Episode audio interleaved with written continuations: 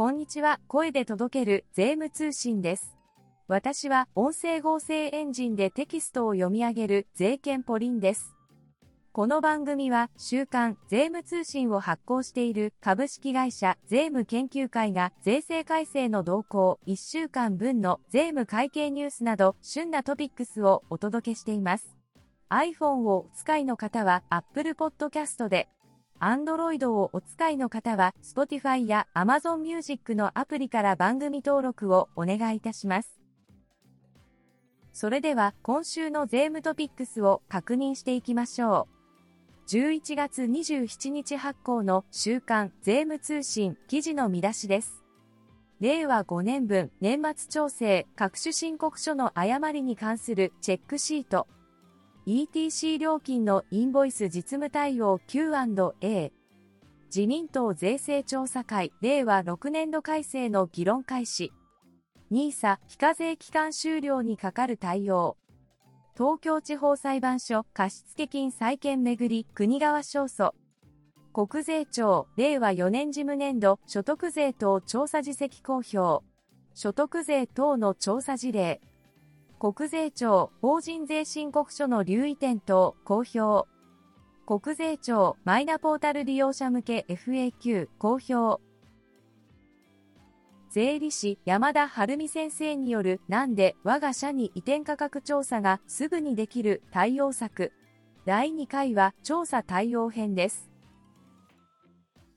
税理士金井恵美子先生によるこれからの消費税実務の道しるべ。第70回はインボイス制度14不動産賃貸業の留意点2インボイス交付の義務です。公認会計士税理士調査誠先生。公認会計士川口博之先生。公認会計士田宮豊先生による新人経理マン金子公平の注釈書。第82回はどこから集める？です。公認会計士、税理士、沢天音先生による税務の英語、基礎の基礎。第63回は消費税のインボイス制度に関係する用語です。成松陽一先生による税務相談、法人税は誤って仮払い消費税等を課題に計上した場合の修正処理です。ショーウィンドウは可否判定誤りと対価の額の変更。130万円の壁と事業主の証明です。それでは今週の展望欄を確認しましょう。令和5年分の年末調整各種申告書の誤りやすい点をシートで最終確認。師走に向け年末調整事務の山場を迎えている事業者が多いのではないでしょうか。大半の給与所得者は年末調整により、その年の所得税と復興特別所得税の納税を終えます。令和5年分の年末調整では、令和2年度改正により、国外居住親族の扶養控除にかかる確認書等の見直しが行われました。今年の年末調整で誤りやすい点について前年に続き従業員等と給与担当者の各チェック項目に分けたシートをまとめました。最終確認用としてご活用ください。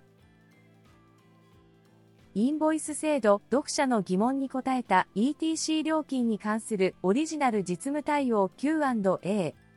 インボイス制度下の高速道路利用時の ETC クレジットカードの利用にかかる保存対応については、国税庁が高速道路会社ごとに1回のみの利用証明書の取得保存で済む柔軟な対応を示しました。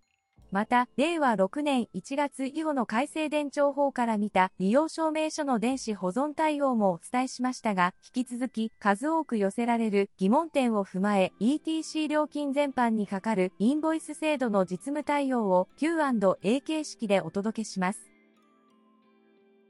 自民党税制調査会令和6年度税制改正大綱の取りまとめに向けた議論が本格化。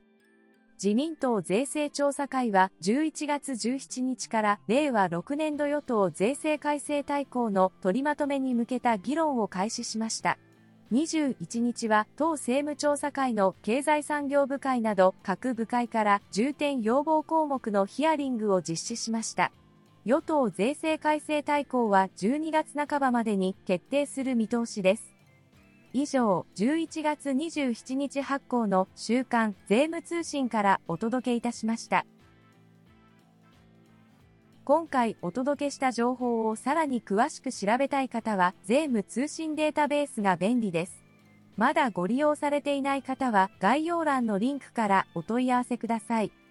音声合成エンジンでテキストを読み上げる税券ポリンのナレーションでお送りいたしました。それではまた次回の配信でお会いしましょう。